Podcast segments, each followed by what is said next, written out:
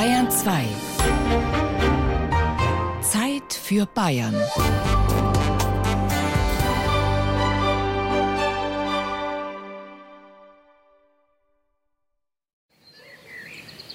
Nein, hier ist nicht das Ende der Welt.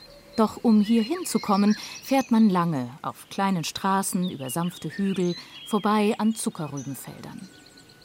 Vor dem Ortseingang sind Obstwiesen. Dann kommen Silos, Scheunen, Traktoren und Hühner. Über Auernhofen liegt noch echte Landluft, frisch, mit einer Prise Gülle. Auernhofen gehört zum Landkreis Neustadt an der Aisch, aber das ist 45 Kilometer entfernt.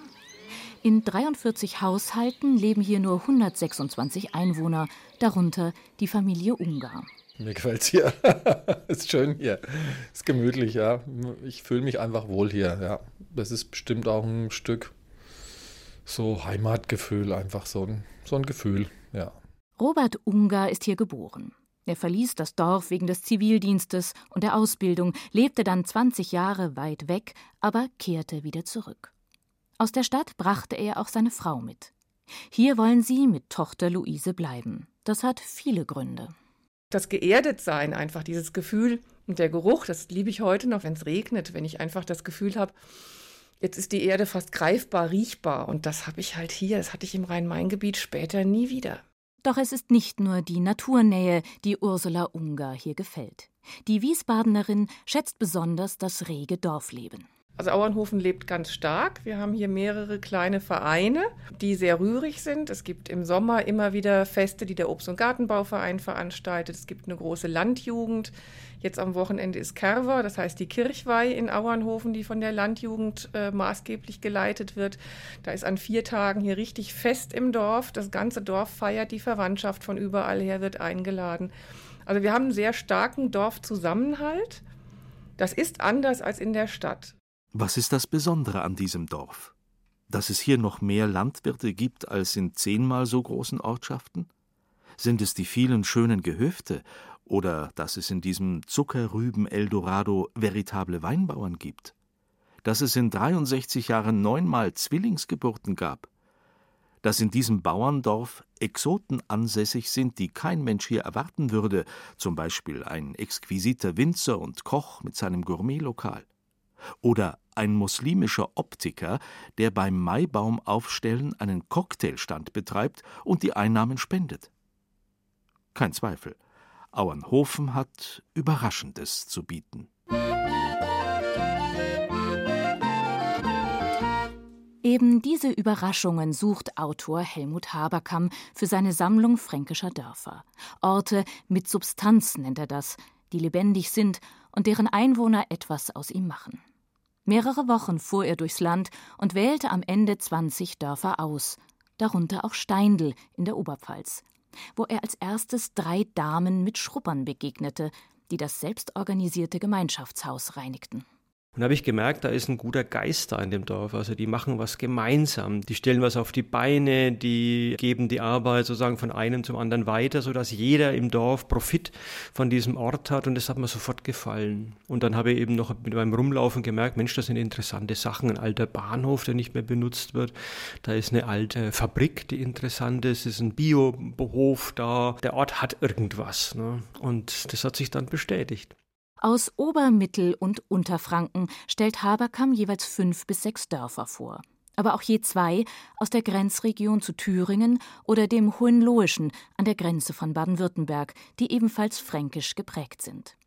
Zu Hause hatte er sich stets vorbereitet, doch sein Ziel war es, das Dorf selbst zu erleben, unvoreingenommen, offen zu sein für das, was vor Ort greifbar ist und was Menschen ihm im Gespräch offenbaren.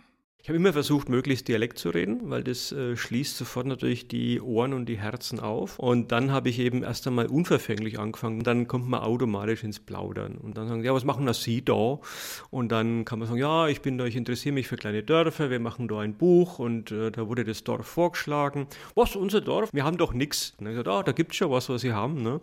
Und da gibt's da jemanden, der sich gut auskennt. Ja, da gehen Sie mal auf, ne? da droben, da wohnt der Hans. Und der was will, da gehen Sie mal auf. Ne? Sagen Sie einen schönen Gruß, ich hab Sie geschickt.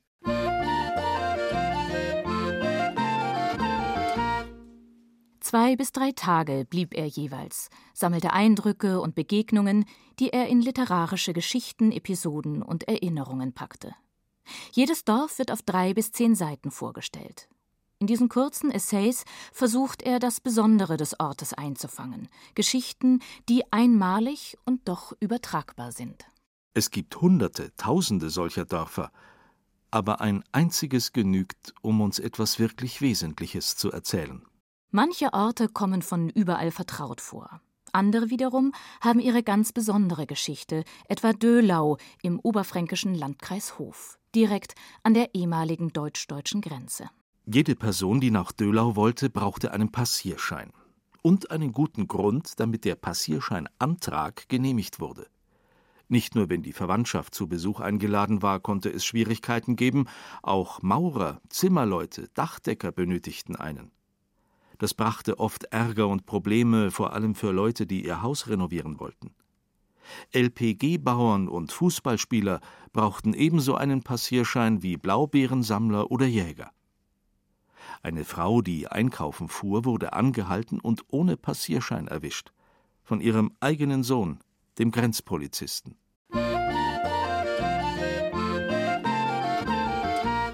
Haberkamm sammelt Dorfgeschichte und Geschichten, Einzelschicksale und Ereignisse und zeigt dabei eines: Dörfer sind lebende Organismen.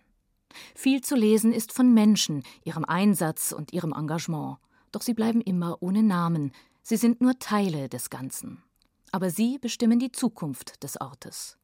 Für Dölau ist das tröstlich. Statt totaler Überwachung fühlen sich die Bewohner heute frei. Es ist nix los hier am Arsch der Welt. Da ist echt der Hund begraben. Gleichzeitig spricht man schmunzelnd vom Dorf der Freaks. In Dölau kannst du Burgen bauen vor deinem Haus, kannst am Fenster zur Straße nackig in der Küche rumlaufen, um zwei in der Nacht Saxophon spielen oder früh um halb vier dein Auto abwaschen. Es ist das Normalste von der Welt und keiner sagt was. Der so spricht, hat Koch gelernt, als Eisenbahner gearbeitet und betreibt mittlerweile eine Gebäudereinigungsfirma mit sieben Angestellten. Er lebt in einem um 1700 erbauten Haus mit einem Tonstudio und hat eine Musikgruppe.